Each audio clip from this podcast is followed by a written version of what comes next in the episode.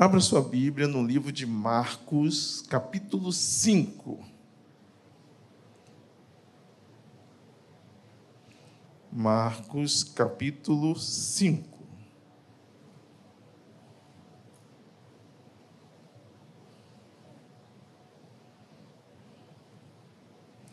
Verso de número 18.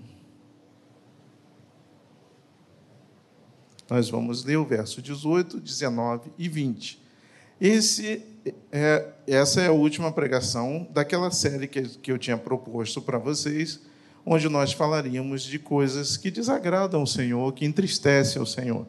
Tá certo? Nós falamos sobre ingratidão, já falamos sobre orgulho, e hoje nós vamos terminar com mais um tema.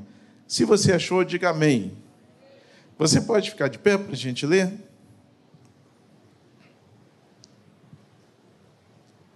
Melhorou não, Rafinha? Se não der, tudo bem. É bom que eu vou. Vocês conseguem me ouvir bem? É que eu estou aqui meio numa caixa acústica. Então, tudo que eu falo está vindo aqui para cá, para cá. Está bem forte aqui. Mas se você me ouve bem, está tudo certo. Depois eu vou no torrino e resolvo. Foi? Tá bom, tudo bem, sem problema. Vamos lá. Diz assim o texto: e, entrando ele no barco, rogava-lhe o que fora endemoniado que o deixasse estar com ele. Jesus, porém, não lhe permitiu, mas disse-lhe: Vai para a tua casa, para os teus, e anuncia-lhe quão grandes coisas o Senhor te fez e como teve misericórdia de ti. E ele foi e começou a anunciar em Decápolis, com grandes coisas Jesus lhe fizera, e todos se maravilharam. Feche seus olhos um pouquinho. Pai, muito obrigado. A tua palavra vai ser ministrada e eu te peço misericórdia, graça, porque se o Senhor não falar, nós não, não sairemos daqui tão alimentados. O importante é que eu diminua, que o Senhor cresça e que o Senhor fale aos nossos corações a tua palavra alcance a minha vida em primeiro lugar e alcance a vida dos meus irmãos nessa noite.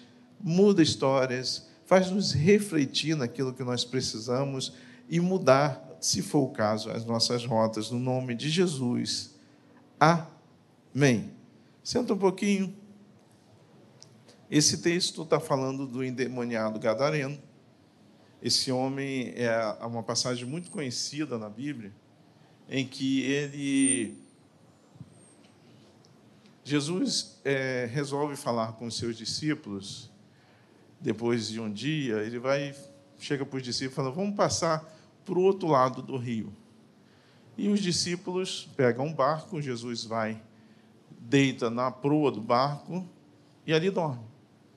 E naquela travessia, o mar se revolta, os ventos dão contra a embarcação e o discípulo né, vai lá acordar Jesus e fala para ele assim, é, trocando para a linguagem de hoje: Cara, tu não está percebendo, não, vai morrer todo mundo. Você é o único que está dormindo aí. E Jesus levanta, olha a situação, manda o vento se acalmar, manda o mar baixar e há aquele, aquela bonança naquele momento. E os discípulos ficam ali preocupados e dizem assim: quem é esse? Né? Que até o mar e os ventos lhe obedecem. E essa é a passagem. Só que ele está indo, ele está indo de uma banda para outra e ele vai para Decápolis. Ele está atravessando o rio para Decápolis. Decápolis era uma, uma, uma área é, autônoma de dez cidades. Eram dez pequenas cidades que estavam ali agrupadas, e Jesus passa para aquele lugar. Eu imagino que os discípulos devem ter dito assim, deve ter um que disse assim, a gente estava tão bem do outro lado, a gente veio para cá para morrer no meio do mar, porque olha só o que está acontecendo, quando eles viram aquela tempestade, né? E aí, chegando do outro lado, não fazia muito sentido Jesus ir para lá. Primeiro, porque aquelas cidades autônomas, elas eram é, colônias é, gregas. Então, a, a, o pensamento daquelas pessoas era um, não era um pensamento judaico, em sua maioria, era um pensamento grego. E tinha uma filosofia helenista, que era uma, uma, uma, uma ideia um pouco diferente daquilo que Jesus vem trabalhando. Então, era meio que não dava para entender muito bem, meteram uma tempestade no meio do caminho, chegaram do outro lado e encontram um homem endemoniado que sai, ao ver Jesus, sai e fala assim: é, Filho de Deus, vem me atormentar antes do tempo. E Jesus fala assim: Escuta, quem é você? Ele falou: é, A gente é uma legião porque somos muitos. Então, assim, legião era uma quantidade de soldados romanos, tinha uma quantidade, que era um destacamento com tantos homens. E ele estava dizendo para Jesus que tinha ali muitos demônios. E o Senhor expulsa os demônios. Eles, eles pedem para ir para uma manada de porcos que tinha ali. E eram muitos, tá? Eram bastante porcos. E os porcos se lançam num precipício e morrem afogados. E aquele homem fica liberto. Aquele homem, ele toma banho, ele troca de roupa e ele quer seguir a Jesus. E nesse momento exato que eu estou lendo para você aqui, que nós lemos, ele está querendo ir com Jesus de volta. Aí eu, eu, imagino que os discípulos devem ter dito assim: ah, nós viemos de lá para cá, enfrentamos uma tempestade, ele libertou um homem, agora vai voltar tudo, tudo para lá. Para que isso tudo? Né? Então, a primeira coisa que a gente precisa entender é que muitas vezes não faz sentido. Aquilo que o Senhor está fazendo, para nós não faz sentido. E isso afeta muito o nosso relacionamento com Deus. Por quê? Porque, na maioria das vezes, a gente quer que faça sentido. A gente quer que tenha uma lógica. A gente quer que aconteça de um jeito.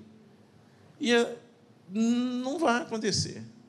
E aí, nessa caminhada de relacionamento com Deus, a gente vai entender uma outra coisa. É, nós pensamos de uma maneira, Deus pensa de outra. Nós vemos de uma maneira, Deus vê de outra. Está lá, se você quiser abrir aí, você vai encontrar em 2 Timóteo, no verso 3, de 1 a 4, Deus falando: olha, ele vai comentar alguma coisa que vai fugir um pouco da gente, do que a gente pensa, mas fica muito sério quando você lê 1 Samuel 16, 7, Isaías 55, 8 e 9. Então, vejamos, vamos ao texto. Abre lá em 2 Timóteo, não deixa a tua Bíblia fechada, não. Deixa a gente fazer isso, fica mais fácil. 2 Timóteo, no, verso, no capítulo 3, no verso 1, de 1 a 4.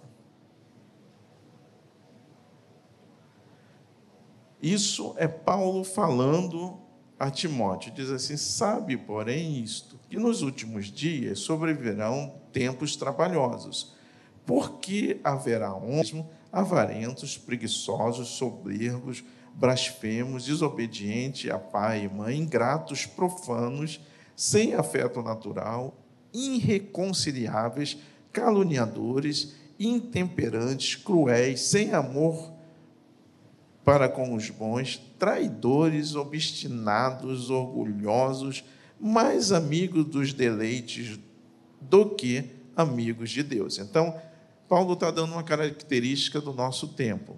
Nós, na grande maioria da sociedade, temos essas características. Agora você vai lá em 1 Samuel 16, capítulo capítulo 16, verso 7. Quero te mostrar uma coisa aqui. 1 Samuel, capítulo 16, verso 7. Lá diz assim: Porém, o Senhor disse a Samuel: Não atente para a sua aparência, nem para a grandeza da sua estatura, porque eu tenho rejeitado, porque o Senhor não vê como o homem vê pois o homem vê o que está diante dos seus olhos, porém o Senhor vê o coração. Então, nós somos obstinados, como Paulo fala para Timóteo, em, em ter características humanas que são completamente reprováveis por Deus. E Deus tem uma visão diferente da nossa, ele não vê como nós vemos. Isaías 55, abre lá comigo.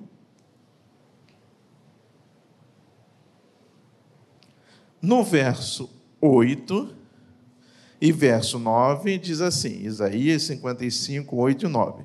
Porque os meus pensamentos não são os vossos pensamentos, nem os vossos caminhos, os meus caminhos, diz o Senhor.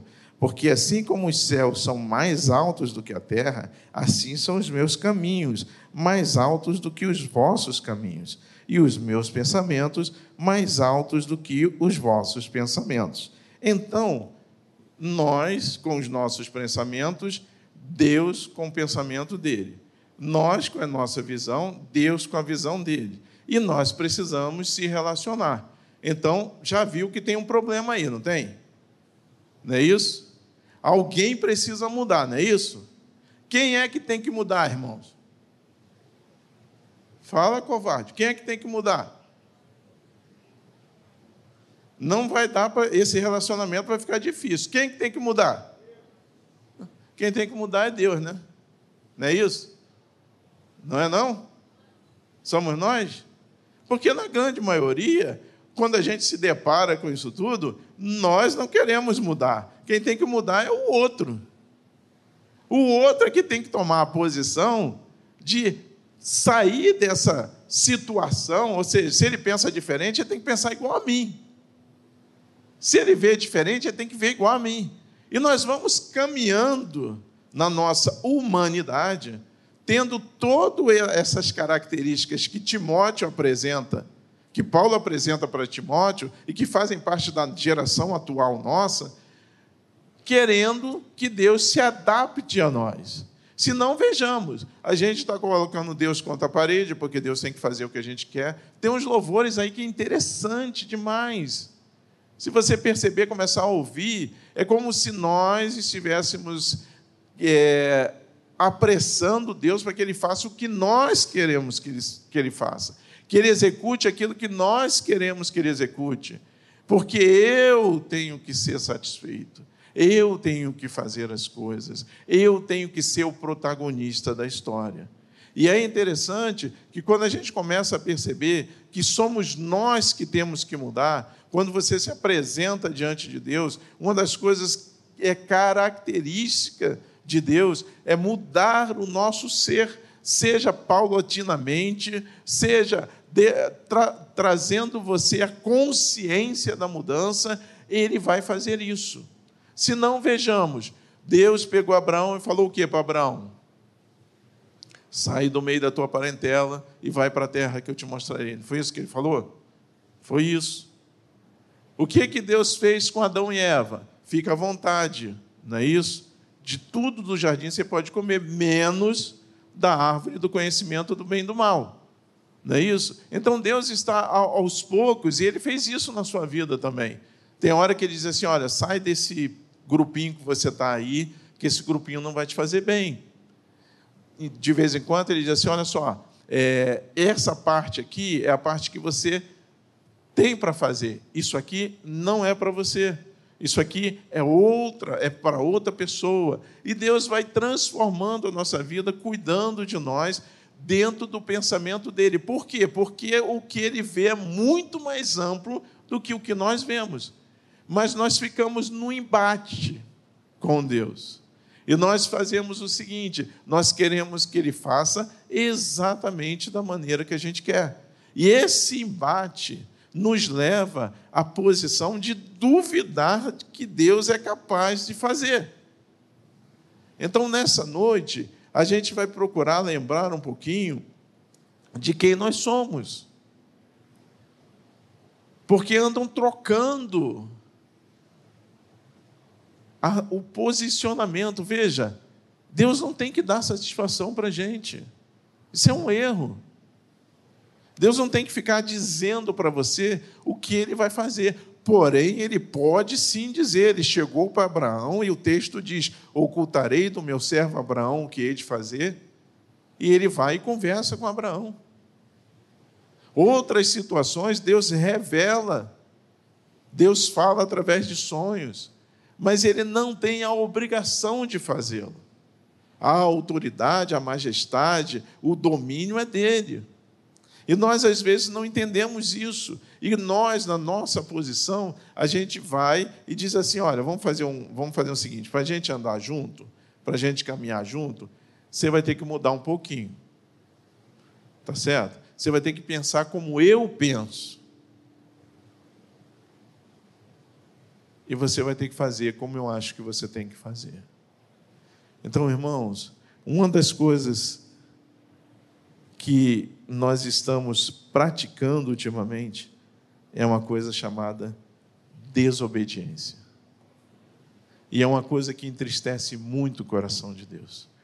Porque a nossa desobediência, ela vai de encontro direto aquilo que Deus quer fazer. O que que Deus disse? Você leu o texto, eu expliquei o texto para você, mas o que que Jesus fala para o endemoniado, ex-endemoniado, que ele já está liberto? Ele queria ir com Jesus, e Jesus diz para ele: não, fica e testemunha para todo esse pessoal aí. Não é verdade? E aí, o texto parece que termina aqui. Eu vou mostrar para você que ele não termina aqui. Mas antes, Vem comigo. Vamos, vamos ver se isso não acontece.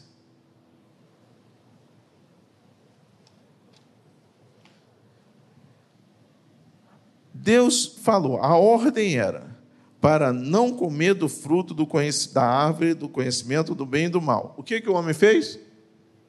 Fala mais alto. A ordem era para sair do meio da sua parentela e ir para a terra que ele mostraria. O que, que Abraão fez? Oi? Fez o quê? Saiu? Mas era para sair do meio da parentela. Ele levou quem junto com ele? Ele não levou Ló? Não levou o sobrinho? E é interessante quando você começa a ler, o pai de Abraão, a gente pensa que isso está acontecendo em Ur dos Caldeus. Mas, na realidade, o pai de Abraão já tinha saído de Ur dos Caldeus. E aí, Nessa cidade que ele estava, é, é, ele morre, com duzentos e poucos anos, ele morre. E fica Abraão né, responsável pelo sobrinho dele.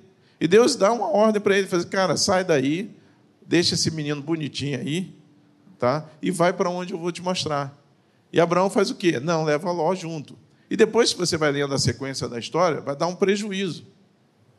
Né? Primeiro, porque Ló chega a um ponto que a, a, a quantidade da riqueza dos dois era muito grande e a terra estava pequena. E Abraão fala assim: olha só, para a gente parar de discutir, os nossos pastores parar de discutir, você escolhe um lado da terra e eu fico a outra. E Ló, muito espertamente, escolheu as campinas melhores que tinha. E Abraão foi para o outro lado. Mais na frente, tem que ir o anjo lá, porque Abraão intercedeu a Deus para que a, cidade ia ser destruída, Ló estava lá dentro, e Abraão vai interceder pela vida de Ló e da sua família. Ou seja, aquele menino causou alguns prejuízos no decorrer. E tem muitas é, colocações. Quer ver uma coisa interessante? Olha só. Vai acontecer lá em 1 Samuel 15,3. Não vai dar para a gente ler, mas olha só, a ordem era para passar todos os amalequitas ao fio da espada. Saul recebeu essa ordem. O que que Saul fez? Poupou o rei. Era para passar a régua em todo mundo. Ele poupa o rei. No que ele poupa o rei, ele arruma um problema para Israel. Então, cuidado, que às vezes a ordem do Senhor é simples. É simples, é algo simples para fazer, que para você não faz muita diferença, mas para, no... para a nossa natureza, a gente quer questionar. A gente quer saber, a gente quer fazer. Queremos fazer do nosso jeito. E na hora que a gente faz do nosso jeito, dá ruim. Deu ruim para Saul, deu ruim para Abraão e vai dar ruim para todo mundo.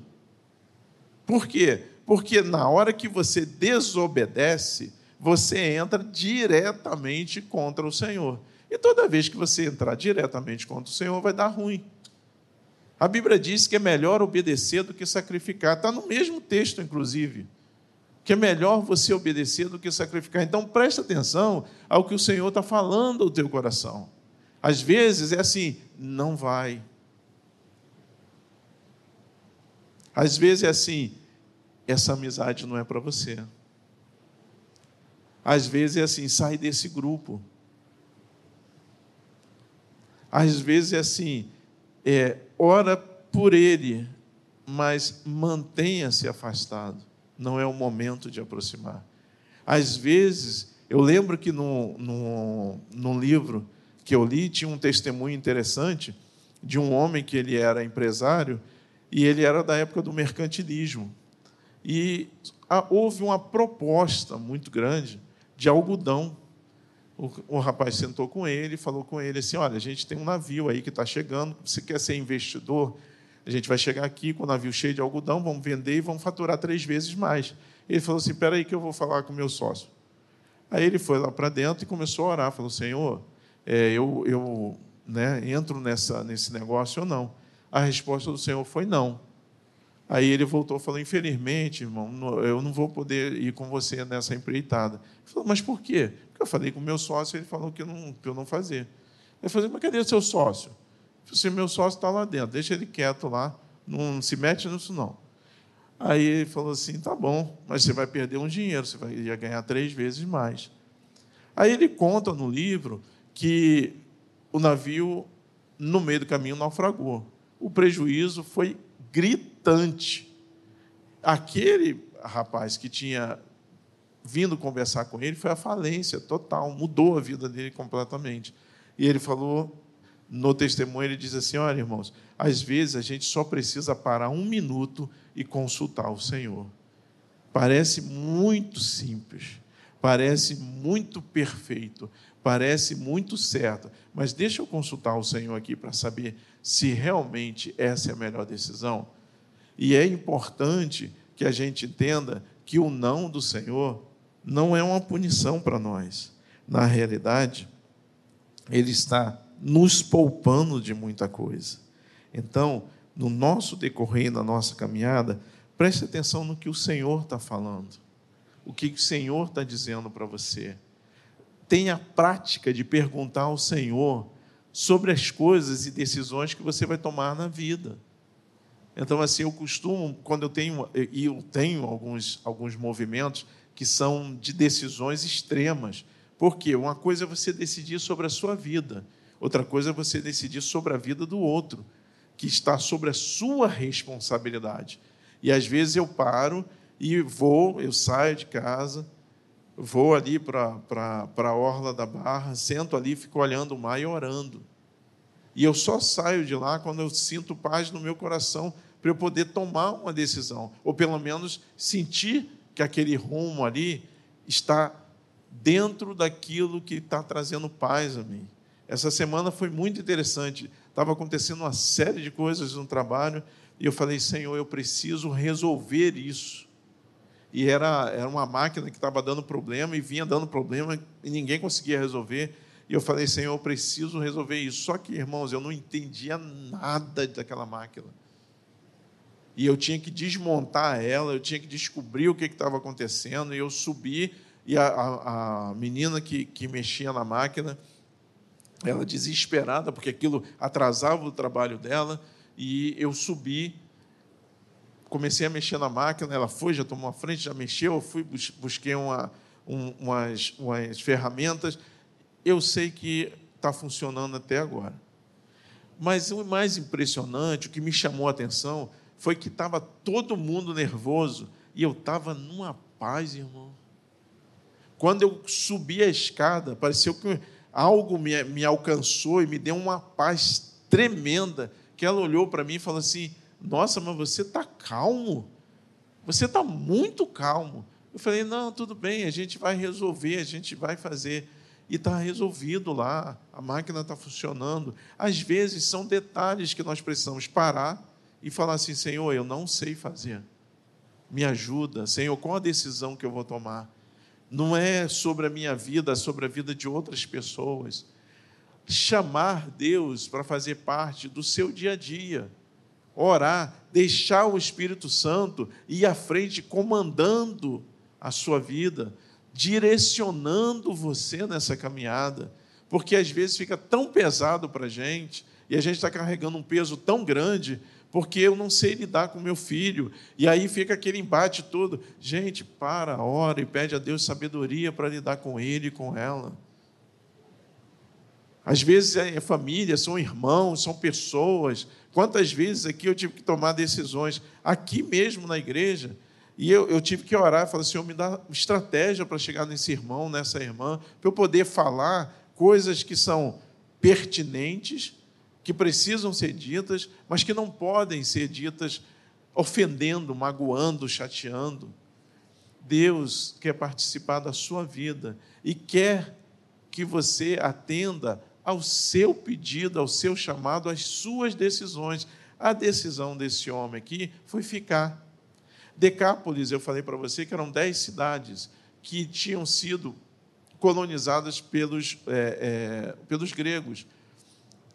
Você sabe, se você pegar esse texto, eu li o capítulo 5 de Marcos, se você for lá para o capítulo 8, que agora o tempo já passou, a gente precisa terminar, a segunda multiplicação dos pães e dos peixes. E a Bíblia fala que essa segunda modificação alcançou 4 mil pessoas. Mas sabe onde é que foi que aconteceu a segunda multiplicação de pães e peixes? Em Decápolis. E você acha que quem evangelizou? Se Jesus foi lá, expulsou o demônio do Gadareno e mandou ele evangelizar todo mundo e voltou para o outro lado. Você acha quem foi? Então, cuidado, porque as coisas de Deus às vezes não faz sentido, mas elas são exatamente o que só tem que fazer aquilo. Eu sempre, eu sempre me pego com Naamã, com um profeta falando para ele, vai lá, mergulha sete vezes no Jordão. E ele falou assim: não, pô, vim para cá, o cara não me recebeu, vou ter que mergulhar sete vezes. Que bobeira, tem rio mais limpo lá da onde eu vim. E aí o, o, o, servo dele fala assim: Mas meu senhor, se ele te pedisse para tu dar três cambalhotas, punindo de, de é, é, três mortais, aí tu não ia fazer? Ele só te pediu para tu entrar sete vezes no rio. E aí ele vai, entra, mergulha sete vezes e sai curado. Irmãos, eu não sei o que, que Deus tem falado ao teu coração, mas eu queria que você ficasse atento ao que Ele está dizendo. Eu já vivi várias situações. Eu tenho a situação de uma irmã que foi muito interessante. Ela estava fazendo feijão em casa. E o Senhor falou com ela: larga isso aí, vai para onde eu te mandar.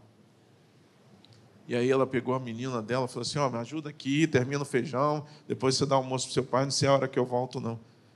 E aí ela foi direcionada para o aeroporto. Chegou no aeroporto, tem uma pessoa de pé com a passagem na mão para a Bahia. Ah, irmão, estava esperando a senhora mesmo, está aqui a passagem. Ela foi, pegou o avião. Na Bahia tinha um cara esperando no carro para levar ela para na casa de uma família. Ali tinha uma pessoa que estava doente, enferma, e ela orou, o Senhor usou a vida dela, a pessoa foi curada. Da mesma forma que ela foi, ela voltou. Ainda pegou a, a parte da tarde. O almoço não deu, né, irmão? Mas a janta deu para pegar o feijão que ela estava fazendo.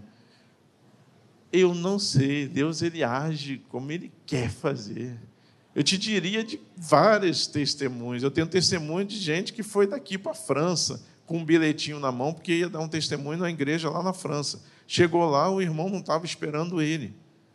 E aí ele só tinha aquele endereço. Então ele mostrava o endereço, a pessoa falou que ele tinha que pegar um trem, o trem sairia em 10 minutos e ele não tinha dinheiro. E era muito interessante que ele mal falava português. E aí o único recurso dele foi orar. Ele foi para o banheiro, foi orar, falou: Senhor, eu estou aqui, eu não sei nem falar, Bulu faz disso, só tem um papelzinho na mão, o moço já, já apontou para o trem, diz que vai sair, eu não tenho dinheiro, não posso comprar. E aí ele acabou de orar e saiu para o corredor do, do aeroporto.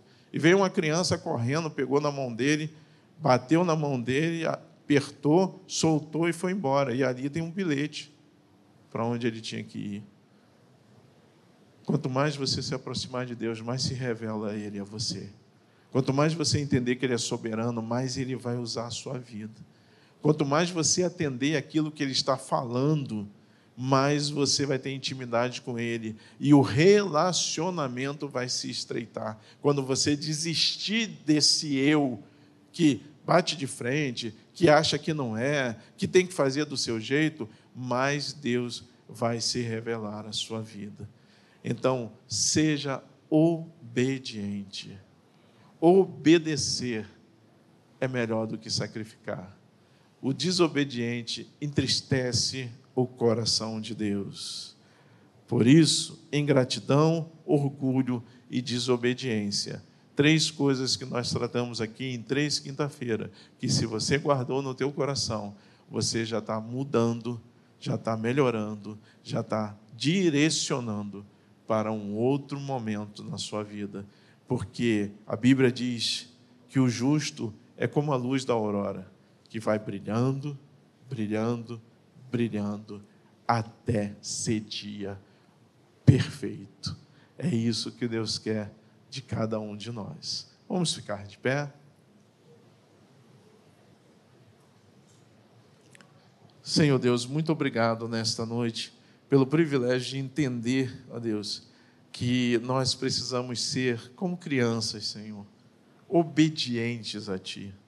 Saber que a desobediência não te agrada que nós perdemos, nós somos os maiores perdedores quando nós somos desobedientes à tua palavra, porque nós entramos em afronta direto a ti e isso nunca vai ser bom. Ajuda-nos a entender que quando o Senhor direciona algo, quando o Senhor dá uma ordem, nós precisamos cumprir. Que a gente possa entender que se a gente tem que sair daquela terra, e do meio da nossa parentela, a gente tem que sair nós, a gente não pode levar ninguém.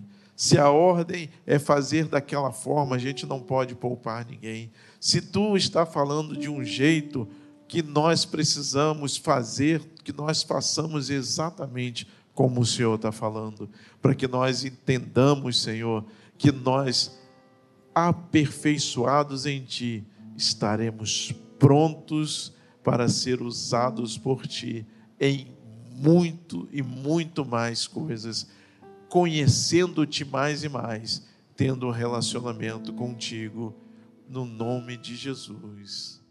Amém. Estenda sua